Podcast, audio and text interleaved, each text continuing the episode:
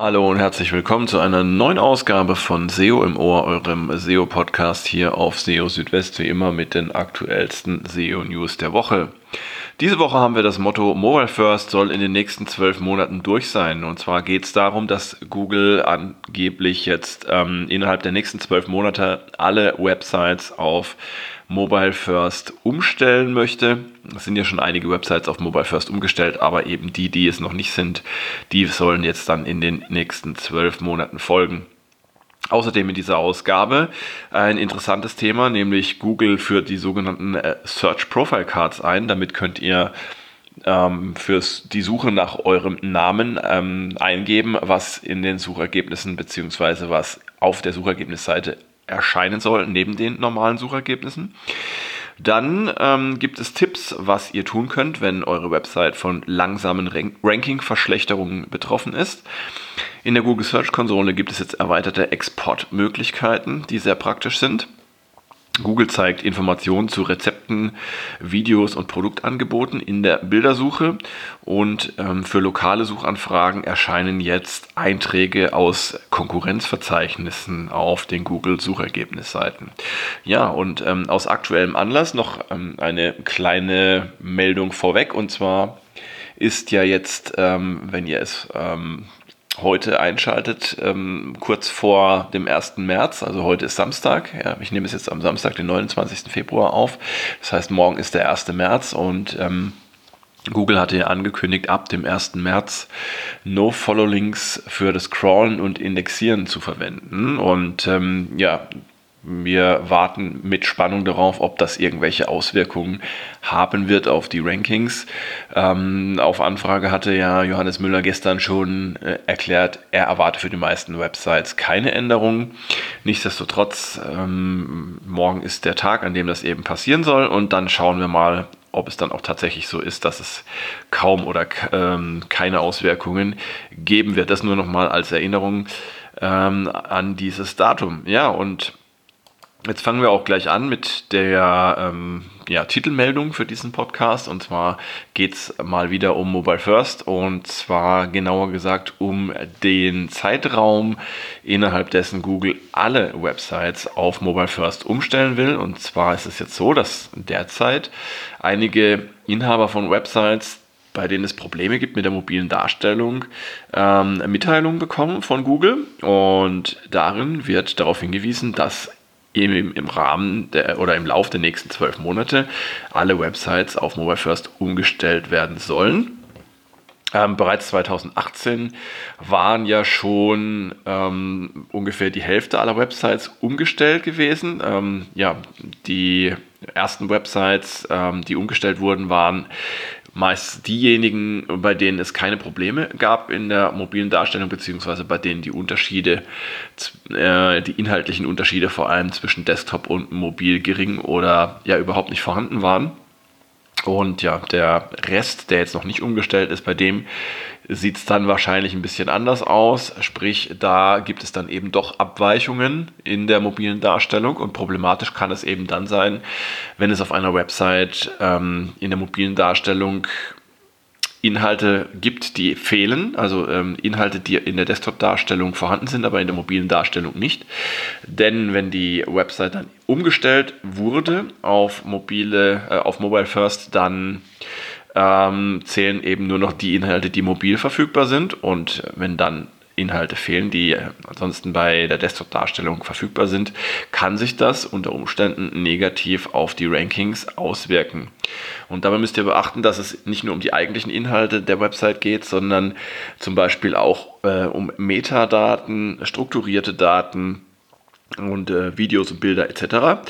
Also, wenn ihr eure Website auf Mobile First umstellen oder vorbereiten wollt, dann achtet darauf, dass alle wesentlichen Inhalte in der mobilen Darstellung vorhanden sind und ähm, dann äh, sollte da auch im Grunde nichts schiefgehen. Ähm, eine große Empfehlung von mir, die ist aber auch von Google immer wieder genannt worden, ist verwendet Responsive Design verwendet ähm, entsprechende Templates für euer Content Management System, für WordPress oder Joomla oder was auch immer. Da gibt es viele Templates. Ich denke, die meisten inzwischen sollten responsive sein und ähm, sich flexibel an die Darstellung auf äh, Mobilgerät, Tablet, äh, Laptop, was auch immer anpassen. Und ja, dann habt ihr eben das geringste Risiko, dass bei der Umstellung auf Mobile First irgendwas schief geht. Ich habe euch außerdem auch noch ähm, in dem entsprechenden Beitrag auf der Website von SEO Südwest einen ähm, Gastbeitrag verlinkt, der vor ein paar Jahren mal erschienen ist. Ähm, da ist auch nochmal schön beschrieben, was ihr alles machen könnt, ähm, um gut auf Mobile First vorbereitet zu sein. Ja, äh, nächste Meldung fand ich persönlich auch besonders spannend in dieser Woche und zwar wird Google wohl ähm, die Möglichkeit bieten, zukünftig Suchergebnisseiten für den eigenen Namen, also für euren Namen als Nutzer zu bestimmen. Und zwar gibt es dafür die sogenannten Search Profile Cards. Search Profile Cards könnt ihr euch entsprechend vorstellen als ein Informations, äh, ein Kasten äh, auf den Suchergebnisseiten, bei denen ja Angaben über euch ähm, äh, erscheinen, wie zum Beispiel eben euer Name, ähm, euer Wohnort, eure äh, Tätigkeit, Beruf. Und ja, ihr habt die Möglichkeit, ähm, beziehungsweise ihr werdet die Möglichkeit haben, so ist es korrekt, ähm, über ein mobiles Gerät, also zum Beispiel über euer Smartphone, ähm, dann über google.com oder auch über eine äh, Google-App auf Android oder iOS eure Daten einzugeben, für, ähm, die dann für Suchanfragen nach eurem Namen erscheinen sollen. Da gab es jetzt in dieser Woche eine Beobachtung, die wurde ähm, auf Android Police geteilt, auf dem Magazin oder in dem Blog. Und da ist dann auch ein schöner Screenshot mit einer Anleitung, was ihr tun müsst, um eure Daten einzugeben für diese Search Profile Cards. Ähm, ihr müsst dann einfach mit einem mobilen Gerät eben auf google.com gehen oder entsprechend die Google App öffnen. Ihr könnt aber auch einfach ähm, suchen nach Add Me to Google oder Edit My Search Result. Ja, und dann äh, müsstet ihr auch schon auf eine entsprechende Seite gelangen, ähm, in der, auf der ihr eure Daten eingeben könnt. Ähm, ja, erforderlich sind auf jeden Fall euer Name, der Ort, ähm, eine Summary, also Zusammenfassung und der Beruf, damit es dann auch schön unterscheidbar ist bei Personen mit ähm, gleichem Namen. Und ihr habt dort auch die Möglichkeit, euch eine Vorschau anzeigen zu lassen. Danach könnt ihr die Daten abschicken und ähm, ja, ähm, dann äh, wird es einige Stunden dauern und dann erscheint das Ganze in den Suchergebnissen. Ähm, es gibt dazu auch einige ja, Hilfeseiten, die Links funktionieren aber derzeit nicht. Also anscheinend hat Google die Seiten wieder rausgenommen. Ich glaube aber, dass es, ähm, oder es ist gut möglich, sagen wir mal so, dass es in äh, den nächsten Tagen oder Wochen dann auch live gestellt wird. Außer es war wieder nur ein Test von Google und ähm, das Ganze kommt dann doch nicht. Das muss man natürlich abwarten. Aber falls es eben so ähm, kommen sollte, dann ist es auch so ein Stück weit die Möglichkeit, normale Personen, sage ich jetzt mal, ähm, ein bisschen näher an den Status von, von Promis heranzubringen. Für Promis zeigt Google ja jetzt auch schon ähm, erweiterte Informationen an. Und ähm, ja, ihr habt jetzt die Möglichkeit dann, wenn das kommt, auch für eure äh, für euren Namen und für Suchanfragen nach eurem Namen entsprechende Angaben zu machen. Ja, das sind also die Search Profile Cards. Jetzt eine andere Geschichte und zwar, was kann man tun, wenn sich die Rankings der eigenen Website verschlechtern und zwar über einen längeren Zeitraum hinweg, nicht plötzlich nach einem Google-Update, sondern wenn die Rankings so nach und nach immer mehr absinken und der Traffic aus der Suche immer geringer wird, was kann man dann tun, beziehungsweise welche Ursachen kann das haben. Und dieses Thema wurde behandelt im Google Webmaster Hangout vom 21. Februar. Und laut Johannes Müller kann es ähm, ja, folgende Ursachen geben für solch langsame Rankingverluste. Einmal die Veränderung des ähm, Ökosystems, dann die Anpassung an den Suchalgorithmen. Als drittes Änderungen am Sucheverhalten der Nutzer und zuletzt geänderte Erwartungen der Nutzer an die Inhalte. Zum Ökosystem können verschiedene Faktoren gehören, wie zum Beispiel Maßnahmen der Wettbewerber, aber auch Veränderungen der Linkstruktur. Also wenn ihr zum Beispiel ein Backlink-Profil habt ähm, und da nichts weiter unternehmt, dann kann es natürlich auch sein, dass der eine oder andere Link mit der Zeit verloren geht, wenn zum Beispiel eine Website ähm, offline geht, etc. Also all das kann sich auch auf die Rankings ähm, mittel- und langfristig auswirken. Genauso wie allgemeine Veränderungen des Marktes. Und ja, wenn es zu solch langsamen Ranking-Veränderungen kommt, dann liegt das laut äh, Johannes Müller nicht an einem einzelnen Kriterium auf eurer Website, sondern ähm, er empfiehlt euch dann nochmal einen Schritt zurückzutreten, eure Website als Ganzes zu betrachten und euch zu fragen, wie ihr die Relevanz eurer Website für die Nutzer eurer Zielgruppe insgesamt durch, ähm, ja, durch entscheidende Maßnahmen, wie er es sagt, steigern könnt. Und ähm, das klingt jetzt natürlich wieder sehr nebulös und wenig konkret, aber es ist nun mal so, dass man ähm, gerade wenn, äh, wenn eine Website ähm, insgesamt bei Google verliert, nicht mit, mit einzelnen kleinen Maßnahmen dagegen steuern kann, sondern da muss man tatsächlich ein bisschen größer äh, ran und dann auch einen sehr umfassenden Ansatz wählen. Und äh, zudem gehören eben nicht nur die Inhalte an sich, sondern zum Beispiel auch die Technik. Da solltet ihr auch schauen, dass das alles passt, dass eure Inhalte gecrawlt und indexiert werden können, dass die Ladezeit gut ist, dass äh, Mobilfreundlichkeit gegeben ist und so weiter und so fort. Und ich möchte auch an dieser Stelle wieder auf die Checkliste hinweisen, die Google im Zusammenhang mit Panda-Updates bereits im Jahr 2011 veröffentlicht hatte. Das sind also ein paar Dutzend Fragen drauf und ähm, diese Fragen solltet ihr euch mal für eure eigene Website beantworten, beziehungsweise auch mal Freunde, Bekannte bitten, diese Fragen mal für eure Website zu beantworten.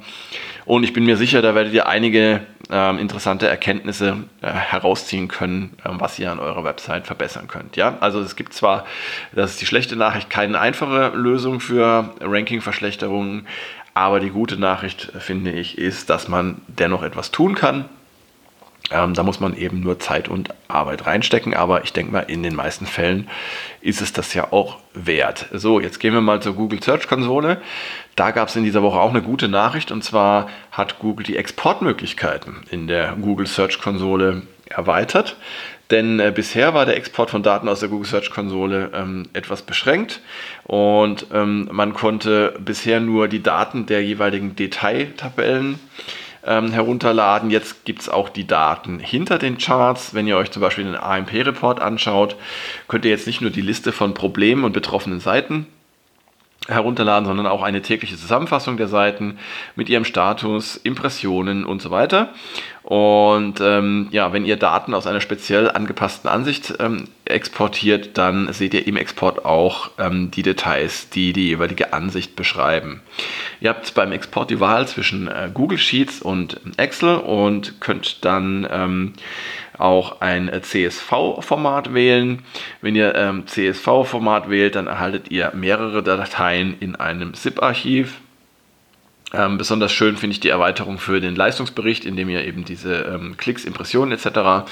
sehen könnt. Denn mit nur einem Knopfdruck könnt ihr jetzt den Inhalt aller Reiter herunterladen. Das heißt, ihr bekommt ähm, alle Daten für Suchanfragen, Seiten, Länder, Geräte, verschiedene Darstellungsformen und so weiter in einem Export und könnt es dann schön weiter verarbeiten. Auch hier habt ihr wieder die Wahl zwischen verschiedenen ähm, Dateiformaten und ähm, ja, in, der, äh, in, in dem Export wird dann auch angegeben, welche Filter für den jeweiligen Export zur Anwendung gekommen sind, wenn ihr eben vorher Filter gesetzt habt.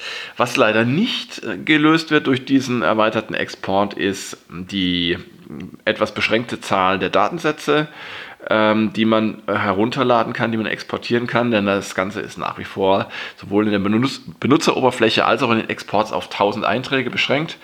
Wenn ihr jetzt größere Websites habt, dann habt ihr da meistens wesentlich mehr als äh, 1000 äh, Zeilen und ja, das ist dann leider schade, dass man dann an die weiter hinten gelegenen äh, Zeilen nicht herankommt. Aber gut, freuen wir uns zumindest mal über diese Verbesserung und vielleicht kommt ja die Erweiterung der Datensätze oder der Zeilen irgendwann auch noch.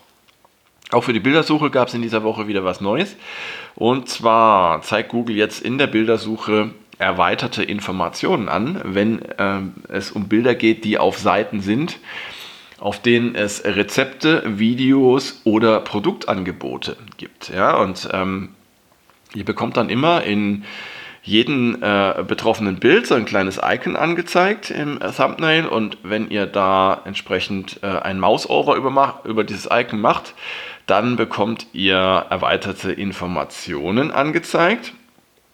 Die ersetzen die bisher angezeigten Größenangaben, die ihr beim Mouse-Over bekommen habt.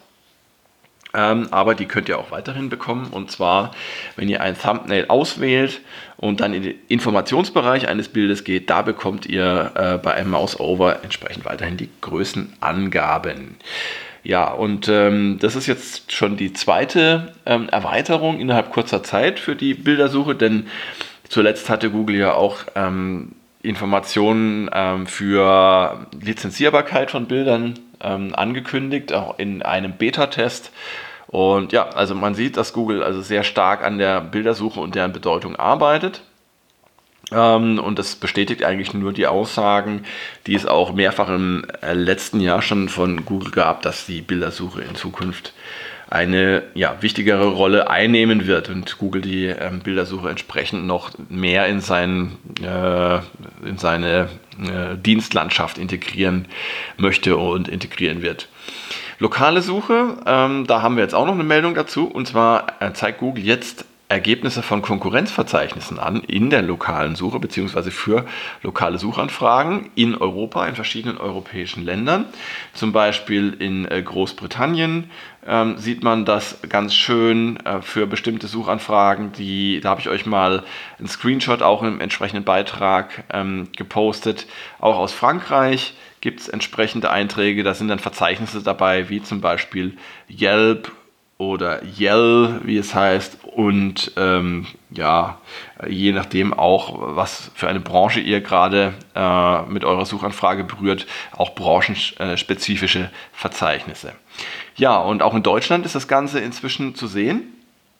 Das heißt, ähm, Google hat da anscheinend wirklich jetzt ein bisschen äh, den Schwerpunkt drauf gelegt, auch ähm, die Konkurrenz noch ein bisschen mehr zum Zuge kommen zu lassen. Die Motivation dahinter kann man nur vermuten. Vielleicht hat das Ganze so ein bisschen auch rechtliche oder wettbewerbsrechtliche Gründe, dass Google da auch äh, möglichen Klagen vorausgreifen möchte, ähm, kartellrechtlicher Natur. Und ähm, ja, ich denke mal, für die Nutzer ist es auf jeden Fall ein Gewinn und ähm, ja, die Darstellungsform äh, dieser Verzeichnisse, die kann sich also auch je nach Suchanfrage unterscheiden. Also manchmal bekommt man ähm, nur so einen Kasten angezeigt oberhalb des Kartenausschnitts, ähm, manchmal aber auch ein Karussell, man, in dem man dann noch so ein bisschen äh, zwischen den Einträgen hin und her blättern kann. Ich finde es spannend vor allem auch deshalb, weil jetzt auch sich wieder der Wert von ähm, Einträgen in Webverzeichnissen dadurch steigern könnte. Also wenn jetzt zum Beispiel ein äh, gutes Ranking habt in einem dieser Verzeichnisse, die jetzt dort erscheinen, dann habt ihr noch eine zusätzliche Chance, auch auf der Google-Suchergebnisseite mit diesem Eintrag dort ähm, angezeigt zu werden. Von daher könnte man sich wirklich mal überlegen und mal schauen, welche Verzeichnisse erscheinen denn so ähm, in äh, den Google-Ergebnissen und dann dort entsprechend Einträge platzieren, um eben diese zusätzliche Chance auch zu wahren.